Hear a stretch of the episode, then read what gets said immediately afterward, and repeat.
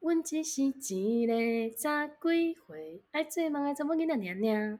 大家好，欢迎收听南台湾大姑娘，我是汤汤，我是球球。我们在前几集的节目当中，就是聊到球球那个装他们家的房子装修的那一集，就有提到说有一个东西呢，有一点小推荐，就是那个熔烛灯。然后我在前两个礼拜就买就入手了，用到现在，我真的觉得很推荐呢。因为那个时候我觉得它是一个可有可无的东西，但是后来呢，我自己因为我原本在房间会点蜡烛，但是我在点的时候，其实我心里面会很在意那个烛火，因为我觉得好危险，好危险，就是那个火在那边，我会心里面一直很不安心。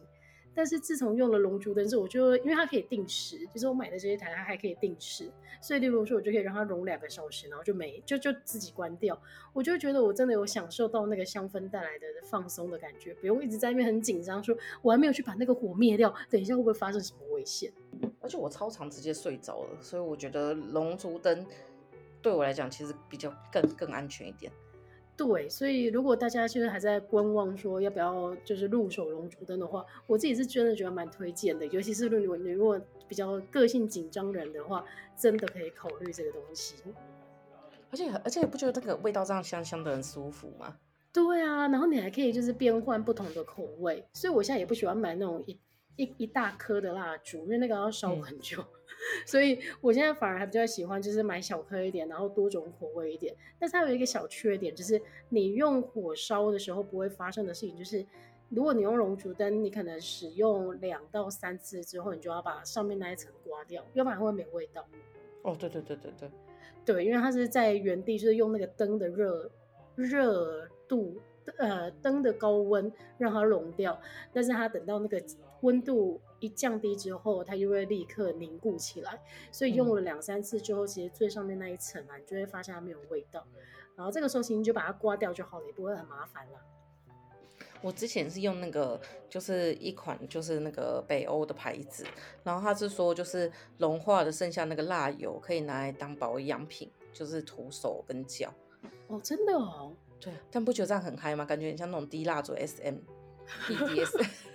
为什么我脑袋里面 我脑袋里面一直出现那个恐怖蜡像馆这部电影？对，好白痴。好啦，但是最近呢，在我的身边，除了啦熔烛灯就是稍稍改变了我的生活之外，我发现网络上有一个非常非常红的影片，不知道大家看过了没？因为它也是在一个意外的情况之下爆红的，就是那个山道猴子的一生，你有看吗？我有看呢、欸，而且而且我跟你讲，我后来因为我本来想说，因为我就觉得它很长，它加加起来大概快一个小时吧。然后我就看到有一个人说，哦，它里面那些配音什么东西的话没有那么重要，所以建议可以用倍速看。我就用一点七五倍看，大概二十分钟看完了。哦。因为其实我一开始的时候，因为这个影片呢、啊，它在 YouTube 上面就是分成上下两集，然后上集好像十来分钟，所以你很快就看完。结果当你发现你点开了下集之后，它居然有四十几分钟，你瞬间真的会觉得好久哦。但是啊，我觉得因为他整个剧本的安排跟对话的那个内容真的写的太贴近我们的生活，所以你真的很流畅的就把它总共加起来一个小时的那个影片看完。而且我觉得男生应该会更有感吧，因为虽然我弟不是这样的人，但是。我弟的讲话的方式跟那个人好像哦，真的，我觉得大部分哎、嗯欸，应该有部分的男生是这个样子。然后以我自己来讲的话，因为一开始我在看的时候，我会觉得他在讲别人的故事，尤其是在里面他提到说，哦，他为了要吸引大家的目光，要成为那个目光的焦点，所以他砸了很多钱什么的。但是后来其实他在讨论的就是我们当下的现代人，其实为了在网络上面好像吸引大家的注意力，其实都会去做一些。跟你自己的实力并不相符的投资，但是你在当下不会这么觉得。哎、欸，我觉得这有差，因为像之前有一阵子的时候，我觉得我有点，因为因为我现在其实是一一个有点没有把金钱用好的人，所以我就有点欠东欠西的。但因为现在都还是有家里，就是都还是可以支应得住。但我觉得我之前就是会很想要成为某一类的人，比如说很想要成为某一类的质感网红或什么，所以我就会有点去过度消费。而可是我觉得这很可怕，因为你会有自己的比较的方式。那我觉得说，呃，成为那样子的人以后，我才可以得到很多东西，比如说可以得到更多的业配机会，或者是说可以得到更多别人尊重自己的感觉。可是我觉得那个那种追求都是因为没有追求到位，所以就很容易走走招金体。那我觉得至少我们两个有一件事情没有做，嗯、就是我们没有盲目的去投资，就我们两个在虽然万八进场，但是见好就就就是平平的放着。真的，现在我的那个 为什么每次聊到就是我们两个盲目的进场这件事情，我就会觉得很幽默。但是总而言之，就是我觉得股票这种事情，就是其实你就是慢慢的把它当做你是在领那个配息，这样就好了，嗯、对不对？你也不用想说你要冲什么当冲，我觉得我心脏没那么大颗，我真的不敢。嗯、然后慢慢的，我记得我朋友还。嗯，今年我朋友还跟我说，但你不要领了，为了领佩奇就失去价差。我说你不要跟我讲那么多，我只能做一件事情，就是把它放着。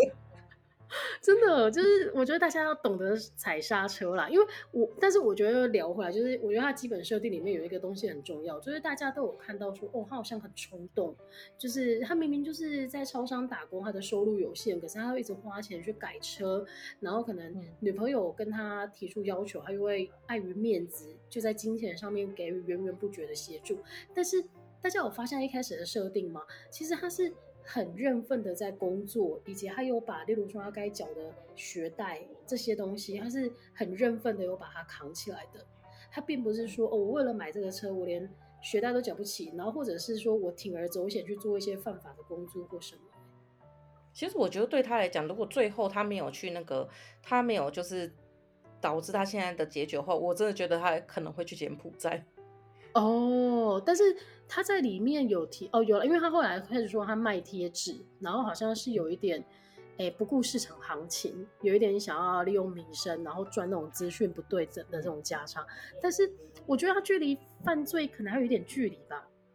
就我觉得他可能不会去做车手或是贩毒，可是他可能就会想说，那我现在是不是可以赚更多的钱，或者是说。嗯他以以他做的那个全家店员来讲，应该是全家吧？对对对，应该没有办法在网上更赚更多钱的。嗯，好啦，所以这部动画就是我觉得它里面的那个剧情非常的，就是它的剧情安排很流畅，然后他在表达的方式也还蛮幽默的，因为那个应该是用电脑合成的声音吧。应该是哎，讲那个它它里面取的那个重机不是绿色的嘛？然后后来就有人说它是真的是某一个真实故事，可能下去做改变。然后我你记不记得我之前跟你说过，我们一个新来的同事长得非常的帅，嗯、然后也是开特斯拉。然后那时候我就是要跟大家 promote 这一个人，就是因为我就是我个人虽然没有一次成功过，你还有成功当过媒人。就是你还有成功撮合过人，哦、可是我是没有成功过。对对对，可是我很很 enjoy 这件事情。然后那时候要跟大家讲推荐这个人的时候，我就说我有他的 line 要让大家加。就一点开以后，大家发现是绿色的重机，然后大家就说：“我跟你讲，真的所有人立刻就说，嗯，这还好。”我们就觉得没有很想认识。哎、欸，我觉得大家在 LINE 上面的照片真的要慎选呢。就是好了，如果你抱持的想法是说我就是展现自我，接受我的人就接受，那可能就是祝福。但是如果你今天你其实没有特定的对象，你想要就是广诶广结善缘的话，真的是有时候自己的那个兴趣可能不要一开始就摆的那么明显。而且我觉得可能跟这个社会不要太脱节，因为可能过去来讲，我觉得大家对重机都是觉得说，哦，就是一些男生好像很爱骑，就是我之前有点分不出挡车重机跟那种就是什么牌，我知道白牌、黄牌跟红牌，红牌可以上高速公路嘛，黄牌可以走快速道路。可是我觉得这一次以后，嗯、你觉得，我觉得还是多少有就是对这些人有点了解，就是说，哦，那些会在那里追那个追焦照压车的，就是就是那些就是三包 三道猴子。真的，我举手就是我，我第一次知道什么叫做那个塑胶车啊！对，我也是，原来我们骑的是塑胶车，我们骑的原来被叫做塑胶车哎。然后什么叫追焦？就是追焦照是什么？我才知道哦，原来有一群人他们会在山上那种类似摄影爱好者嘛，就专门去拍重机在过弯的那个瞬间，然后要帮他抓那个镜头。我说哇，真的这个世界上有另外一个诶讨论的群组哎。对，而且还有那个膜包，我好想买哦，因为因为我觉得我就是很常出车祸，那个膜包感觉可以保护膝盖。你这个就跟《还珠格格》里面小燕子发明的那个贵的容易一样啊。哎、欸，我没看吧？我没有看，但是你讲贵的容易有时候，我想到这件事，因为之前我阿公不是过，就是大概很久以前吧，现在最近大概快十年前，我阿公不是过世，然后那时候过世的时候，我们没有见到他最后一面嘛。我姑姑他们就说要走古法，你知道古法就是从要爬进去。跪着，我跟你讲，那时候我就记得你讲过跪的容易，我真的是在我的膝盖上面塞超多东西的，真的哦。对，就跪起来比较不痛。真的，因为我我不知道大家应该现在没有人有太多的经验啊，就是我们不平常不会跪着，而且我们就算跪着，我们也很难想象在十字路上面跪着，又跟你在家里面，可能你跪在地上擦地板，这件事情又完全不一样。啊、所以好像跪的容易真的很需要哎、欸。对，我们又不是那种平常会跪在地上，皇上，然后往前走两步了。不会，我们现在坐在地上，用屁股移动的速度已经很快。好吧，为什么我们离题聊到这里啊？啊，因为讲那个魔包啊，讲到山道猴子。哦，对对对对对对对。但是总而言之，我觉得大家可以去看一下啦。然后讲到那个 山道猴子的话，我觉得刚好切入我们今天的话题，就是他追求的东西，其实就是一个名声嘛，一个大家的注目。然后他也希望有很多。哎，有有符合他条件的女朋友。哎，对对对，我聊一下，我聊回来了，我想起来了，你刚刚提到说你想要做媒人，然后有那个后来发现 LINE 的那个显图就失败了，我就想到说，哎，对，其实我之前认识一个朋友，就是大家都是我的朋友，我之前认识一个朋友。她就说呢，她跟她老公是透过媒人介绍认识的，真的就是那个有个长辈哦，然后就说哦，你们男未婚女未嫁，我帮你们介绍一下。哦、但是你知道，她说他们第一次出去约会的时候，男生开车来啊，她心里面真的心头一震，因为那个男生的车玻璃上面就贴了一张很大张的初音的贴纸。天哪，是痛车哎，那是什么？痛车就是指就是痛很痛的那个痛，然后就是指说很多动漫迷会把车子都贴的像，比如说初音未来，或者是贴很多那个就是 Hello Kitty 之类那种，就叫痛车。哦，他说他那个时候心里真的是有点挣扎，就是嗯，这是什么意思？但是后来还是上车，然后他们目前修成正果，就是结婚生子了，所以恭喜他们，就是找到真爱，好吗？那代表那个男生应该心地蛮善良。对。对，好了，但是这不是重点啦，重点就是我们今天其实要来聊的，就是呢，山道猴子呢，还有他自己追求的东西。然后我们这件事情，就是我们人到底在追求什么？应该从小到大都会被问一个问题，就是你的志愿是什么？哦，真的哎，每次都会写。对，我觉得，我觉得国小甚至到了国中，一定会遇到一个作文题目，就是我的志愿。你那个时候写过什么？我写过，我我好像写过医生，就我没有写过那种，因为对爸妈来讲，他们都很多时候都会很希望你写律师啊、医师啊、教师啊、三师嘛，嗯、你不要写法师就好，嗯、就是写职业，这对父母来讲才是职业嘛。可是因为我那时候好像就是写我要当医生，但是要当医生是因为我弟生病，所以我弟生病的时候我就很想当医生，然后我很想当怪医黑杰克，所以我那时候还会拿笔在我自己的脸上画那个斜线。这也太激烈了吧！而且你不是应该好好的就是去研究医学嘛，报考医学院？你在脸上画画干嘛？哎、欸，我在国中的时候真的有跟同学借那种就是解剖大全，就因为我同学也考想考医学院，然后你知道解剖大全里面真的就是很多人体的各个部位，嗯、然后我就看着那个吃饭，然后被我妈痛骂一顿。你吃得下去哦？我觉得那个时候胆子还蛮大的，因为小时候不都会传一些很奇怪的照片嘛？对，什么那种俄罗斯什么民兵什么之类的。嗯、然后刚兴起的时候，对对对。然后后来就是，我就发现当医生实在是太困难了，所以我有一阵子想说，不然当法医好，就是因为反正、哦、因为那个人都过世了，所以就不然切到应该也不会怎样。然后后来发现，欸、嗯。但是你知道，讲到医生这件事情啊，因为其实很多人都会觉得他就是一个社经地位很高的行业，所以都把它当成梦幻职业。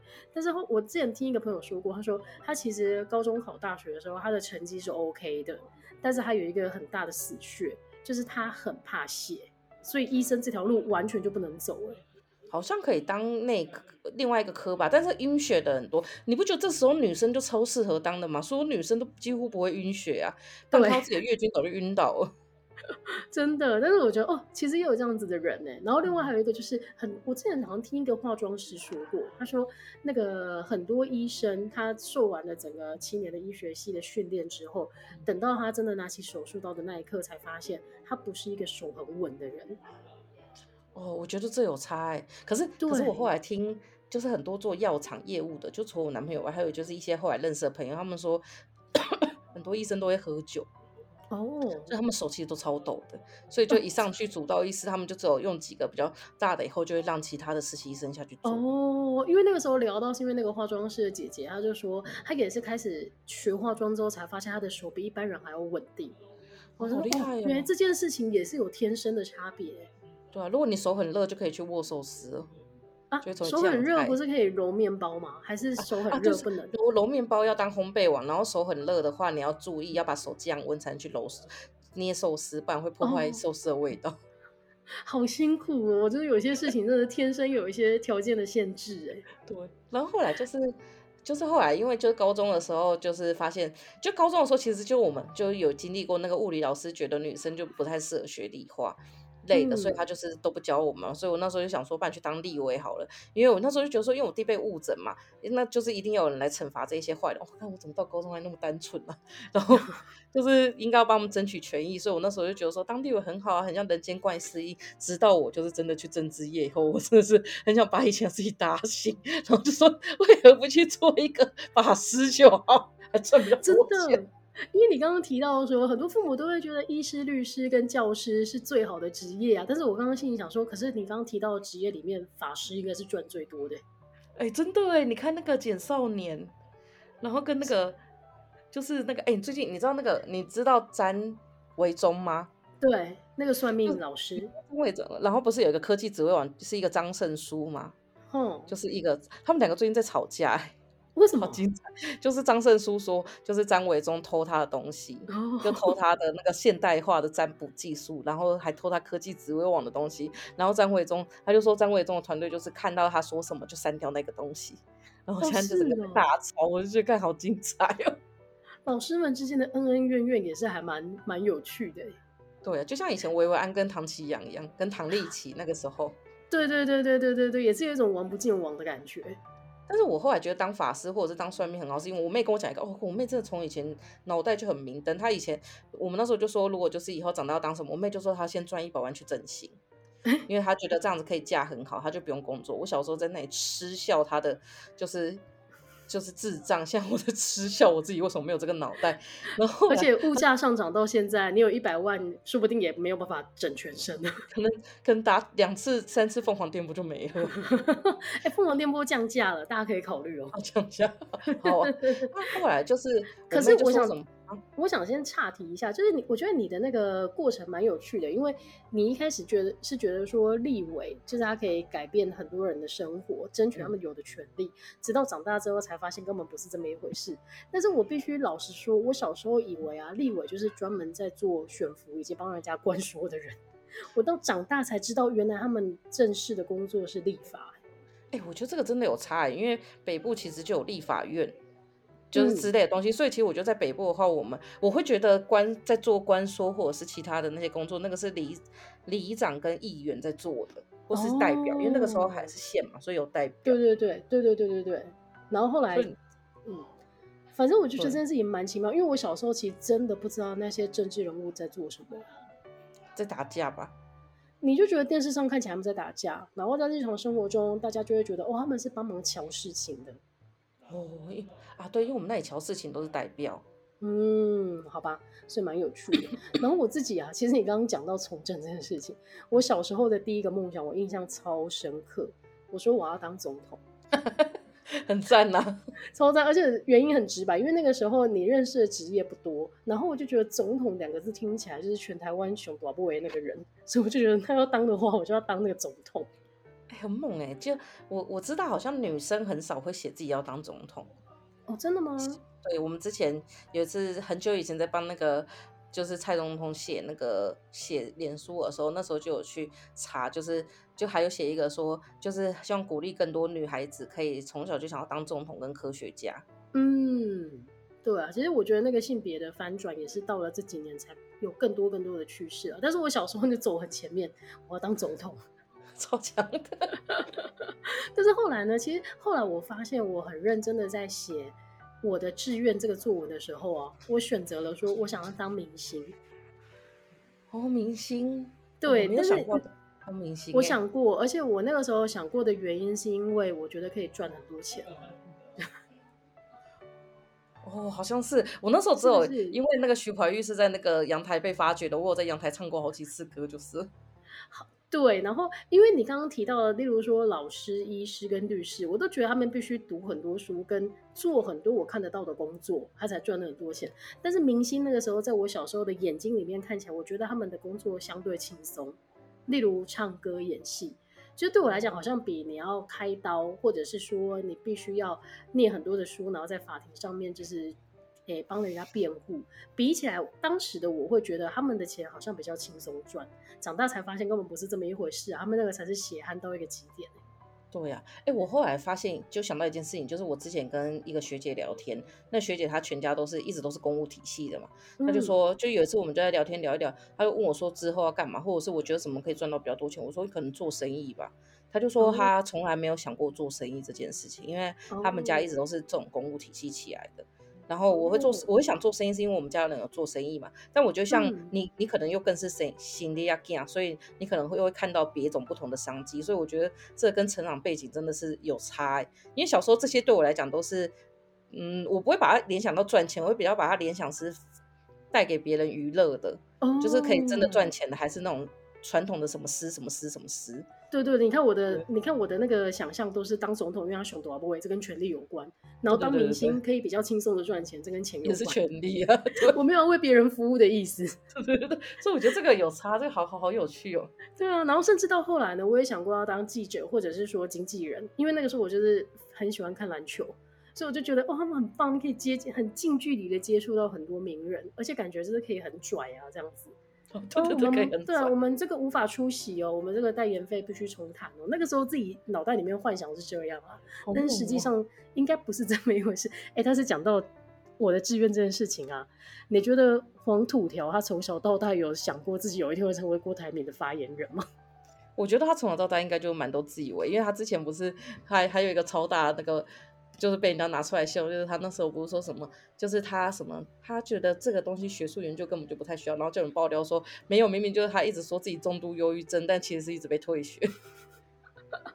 我真的觉得这个礼拜的重磅新闻大概就是郭台铭就是宣布他要参选，然后他开始连署，然后比这件事情还更劲爆，就是他居然选了黄世修来当他的发言人，就是这个世界发生了什么事？嗯而且他前一天还先找了杨志良出来讲，就是忧郁症都是因为大家会家暴，都是因为讨厌蔡英文。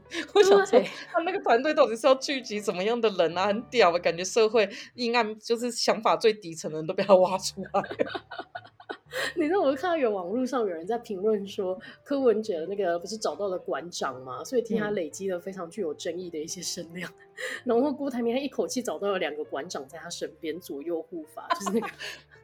而且黄土条今天一一一出来讲话，我就好想笑。他不是被说是四十五万嘛？因为我昨天就听到，就是他领的跟现在总统差不多。然后我同事就整个超厌世的。然后他今天出来说什么四十五万，就是就四十五万也不是一个请得起我的价格。我想说，Hello，我觉得天哪，他开始了，他开始了，他开始演出了，这个可以，真的。然后我就说好啊，祝福他啦，因为。这应该是他的人生巅峰吧，应该，而且甚至可能从小到大也不在他的那个志愿序里面的，但是他就实现喽。我只期待他们公他们系赶快把那个修语录做出来。这个东西呢，在这边呼吁，就是曾经跟那个土条同班的同学们，你们在毕业的后几年，曾经有说过要写修语录这件事情，不知道目前进度到哪里了？对啊，应该还要跟大家补充一下，我们就是跟。就是土条是学伴系所，在学校的时候，所以我就是 跟他是有近距离接触过的。你跟他的距离比较近啊，我我跟他就是点头之交这样子。我还跟他一起去北京帮他抬了行李。对啊，你才是真正服侍过他的人。你现在有没有觉得很荣耀啊？他是那个郭董的代言人、发言人。以后以后他如果走上位的时候，我就要写一个图条回忆录。真的蹭一下蹭一下，好啊！但是除了土条，我觉得接下来我们的那个节目应该还会有一些新的话题，因为毕竟参选的人现在越来越精彩，就是越来越热闹了。好了，但是讲到那个我的志愿这件事情，其实那网络上现在还有一个 Z 世代的十大梦幻职业要跟大家分享。哎、欸，我们是被归类在 Z 世代吗？还是我们是 Y 世代？怎么可能？我们是 Y 世代，Z 离我们太远了，真的假的啦？对。我们甚至不在这个榜的那个调查对象当中，哎，第四代好像是现在几岁啊？十几岁的，好哀伤哦。好啦，那就看看大家准不准了。因为我觉得这个排行啊，我这样一眼望过去，真的跟我小时候的想象很不一样。哎，但这个我要先讲，你知道我前几天不是写了一篇嘛？是我妹跟我讲，她说她就突然跟我说，他们之前 IKEA 在那个训练的时候，然后就有问说，就是他们就在讲说自己、嗯、公司就是很很在意性别认同这件事情，他们就是很、嗯、就是很放放宽。没有再在意，所以他说，二零零三年的时候，那台湾好像出现第一对同志情侣登登记吧，然后其中一个同仁就是他们敦北店的同仁，然后就说，二零零三年的时候，大家在干嘛？大家在想什么？然后就有很多同事举手说还没出生，拽屁呀！我想说天哪，二零零三年，然后我就跟我妹说，天哪，你们那你那么小吗？我妹说，二零零三年现在也二十岁，好恐怖哦！好了，那他的梦想肯定跟我们非常的不一样。那他对他们的梦想应该完全不一样。我们以前哪会想到这些？我我以前的梦想，其实我们讲那些已经很多了。我们几乎已经有可能就加上明星，可能会拆成歌手跟演员了。对对，但是现在他们都已经没有把这些看在眼里了。首先第十名呢，职业运动员，我觉得非常非常的正面。我的意思是说，在我们那个年代啊，其实我们并不会说哦，我长大要当一个体育明星，因为整个社会氛围就告诉你说，第一个他很辛苦，第二个他可以成名的人真的太少了，而且我们的社会并没有很鼓励大家去运动，就当时的运动风气并没有那么兴盛。但是我觉得是随着这几年，就是运动的风气越来越好，而且再加上大家可以看到，例如说运动员他的形象非常好，像是戴资颖，嗯。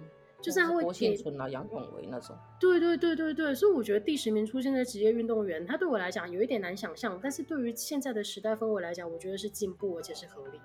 而且小时候我记得运动员就是他一个是说，好像大部分都是原住民或是其他的才可以当嘛。对我自己的印象来讲，然后再就是你上去，你刚刚讲成名生涯很短，然后再就是说他们就是因为能打的时间很短嘛，所以最后就去卖便当。嗯就是我们小时候对于运动员都觉得其实他很辛苦，然后好像你看到的很多故事，就是他的后他的退休之后的生活并没有受到很好的待遇。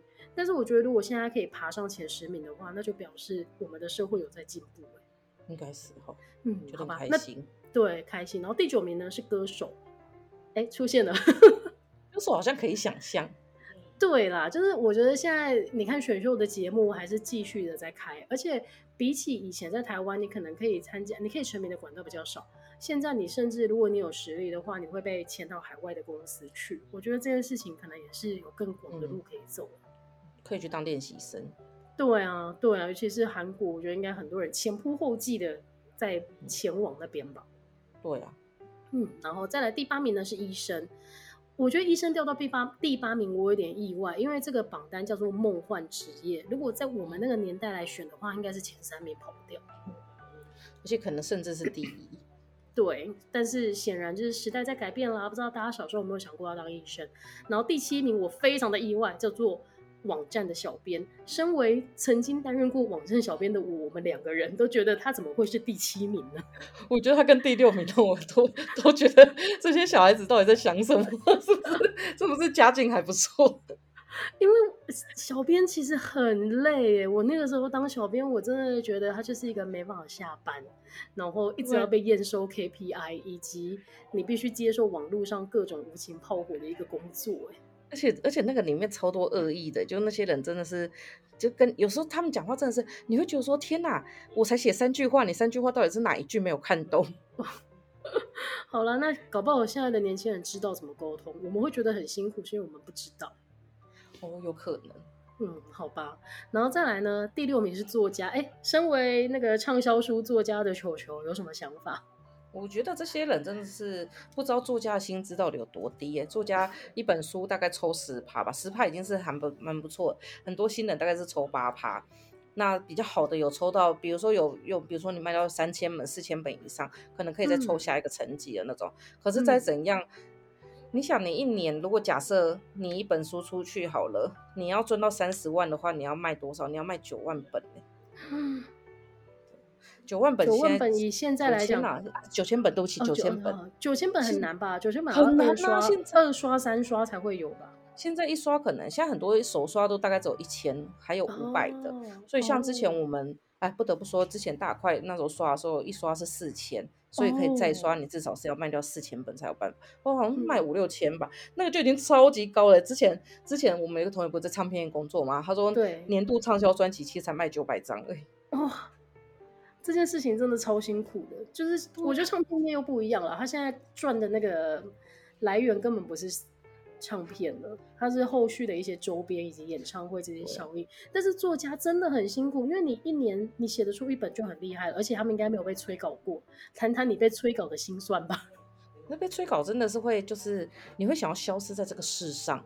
就是你知道，你坐下来，你坐下来，你每一天坐下来，你就是要想出三千字。那大家三千字不是凑字数，就是你坐下来，你就要照着你的大纲，然后下去写三千字。然后你可能会觉得说，我都写得出大纲，那三千字怎么可能写不出来？哦，对，就是会写不出来，因为你大纲可能写完以后，你自己都忘记那个到底在写什么。然后再来就是你会开始生各种的病，有时候是骗的，有时候骗久就会变真的，各种病哦。而且你没有办法跟你的编辑说，我谁谁谁死掉了，因为这种用了一次以后就不能再用第二次，而且他会问你副文在哪里，他要去 就是上香祭，就是稍微就是示意示意一下，所以就没有。然后最后你就只能很诚实讲，然后很诚实这件事也只能用两次，因为你诚实超过第三次，你就只是在摆烂了。好吧，所以大家如果听到的话，你还是想当作家的话，可以跟球球聊一聊。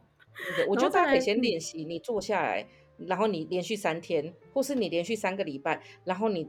每一个礼拜都要写一万字，如果你写得出来，就是、嗯、我觉得在考虑这个行业。好吧，第五名呢，空服员，我就不意外，因为这个职业从以前到现在就是大家理想当中很梦幻的一个职业，包括说他可以打扮的漂漂亮亮的，然后薪资非常的好，福利很好，然后又可以就是游览全世界啊，对啊。但是他唯一的缺点大概就是他的那个职业生涯其实也不算长，就是大部分的人好像也是不太好。对，就是大部分的人可能飞个五年六年，然后他就觉得哦，他想要转职的，就是这个体验过了，他想要转职的。然后，但是他还是梦幻职业，所以不意外。那第四名令人非常意外，叫做公务员。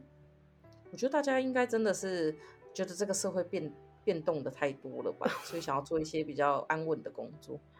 好吧，然后第三名呢，也跟公务员叫做军警消人员，这个我好难想象哦，因为其实对我来讲，这个是都要领危险加急的工作。我是想，是不是因为最近有一些像什么《火神的眼泪》之类的，就是有促使大家就是对这个东西是有兴趣的。哦，有，对对对对对，因为它又跟一些呃社会的那个伸张正义是有相关的。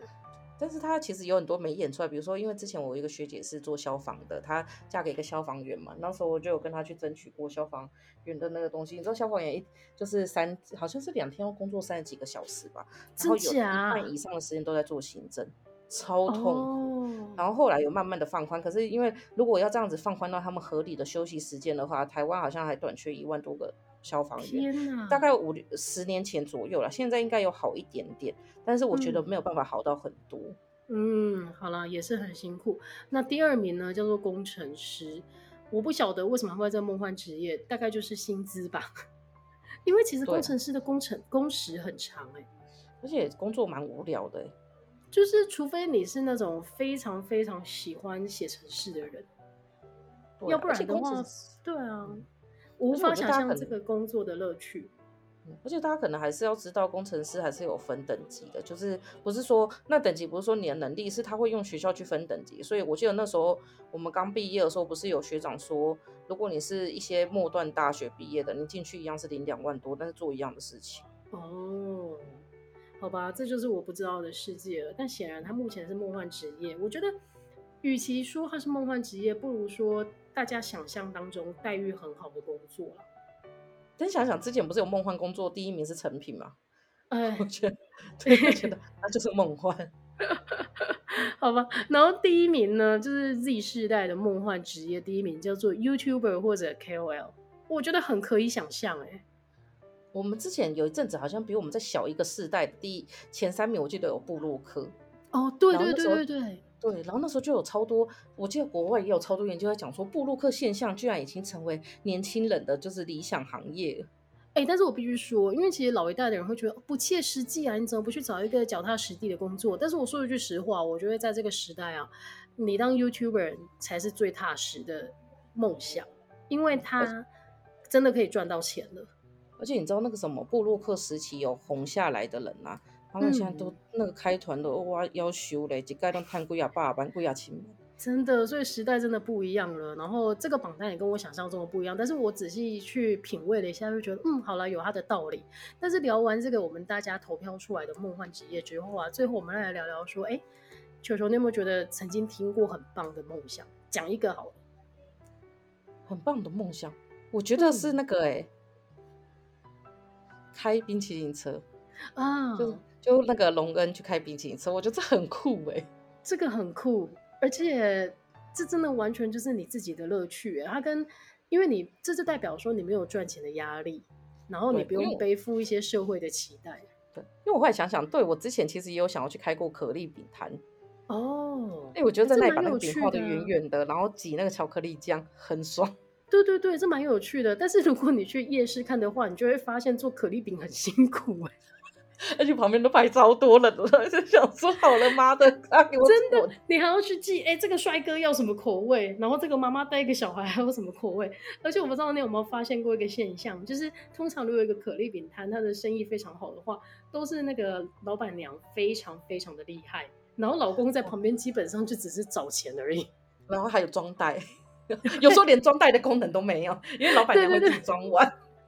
对对对对对，我发现我家附近夜市的那个可丽饼就是这样子的一个分工，然后我就非常的有趣，就是那个老板娘真的超强，而且还可以记得说哦，骑蓝色摩托车的小姐还有什么，然后旁边的老公 他只能听她的指示，他就跟他讲说，你现在抹酱，你现在找钱，就是她还要指挥她老公做任何的事情，哎、欸，很强哎、欸，很强，但我有我觉得那个还蛮快乐的感觉，嗯，好了，不对，因为做吃的，尤其对你讲的，就是把可丽饼就是在那个。圈圈这样画开来的时候还蛮疗愈的，对不对？那你嘞？我我自己之前呢、啊，觉得那个什么，诶、欸哦，我看过人家开民宿，我觉得很梦幻。但是这个后来我就发现 这件事情太辛苦了。但是我自己有一个非常羡慕的东西，就是我觉得会画画的人很令我羡慕，就是尤其是当画家或者插画家、欸，因为我自己，嗯，我自己是完全不会画画，就是。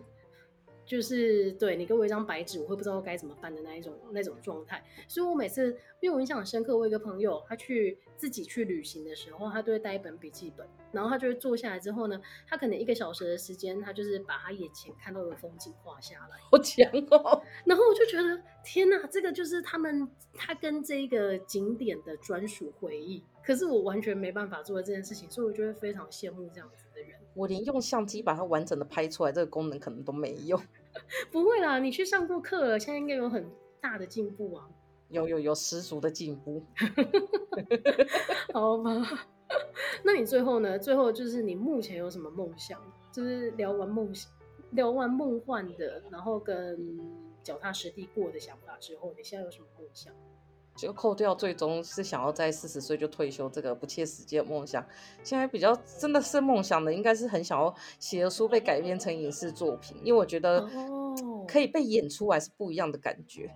真的，我觉得这个梦想，嗯、这个对我觉得这个梦想是可以有实现的那个一天的，哎，对啊，但是就不知道怎么用，因为我自己觉得有些故事蛮好笑的，就很想看别人演。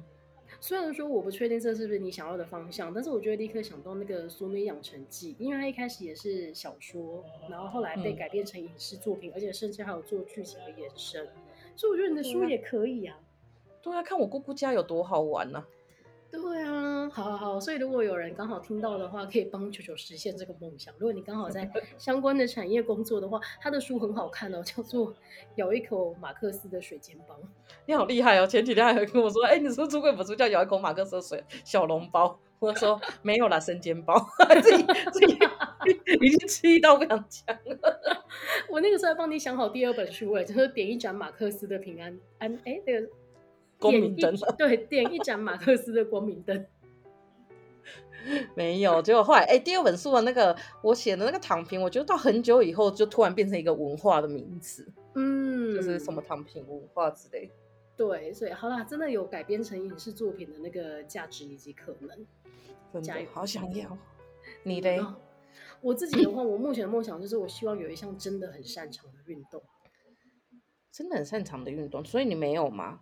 我没有哎、因为像我球类真的哎，就是我觉得如果你是自己运动打得好玩的话是 OK，但是你说真的专精，然后或者是说有一个程度的话，真的是没有。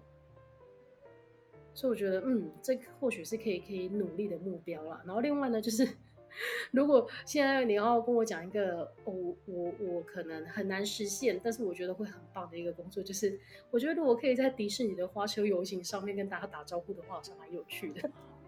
哎、欸，这个很酷哎、欸，很酷啊！因为大家不是都一直谣传说，在迪士尼里面，基本上每个工作人员都是演员，就是你跟他问路，或者是跟他问相关资讯，或者是你跟他买爆米花什么的时候，其实他都是有带设定跟情绪在里面的。居然我不知道哎、欸，对啊，所以我就觉得哦，这件事情太有趣了。就是如果有机会的话，可以把它当成梦想，或者是在你退休，或者是你要来一个 gap year 的时候，好像可以去试试看。嗯，但是我觉得他们应该都是专业演员啦，所以好吧，我觉得我们今天聊完之后啊，就是好像对于未来又有一些不同的想象。那也希望大家听了之后呢，嗯、对于生活也会有一些不同的想象喽。希望大家今天听得开心，我们节目就到这边喽，大家下个礼拜再见，拜拜，拜拜。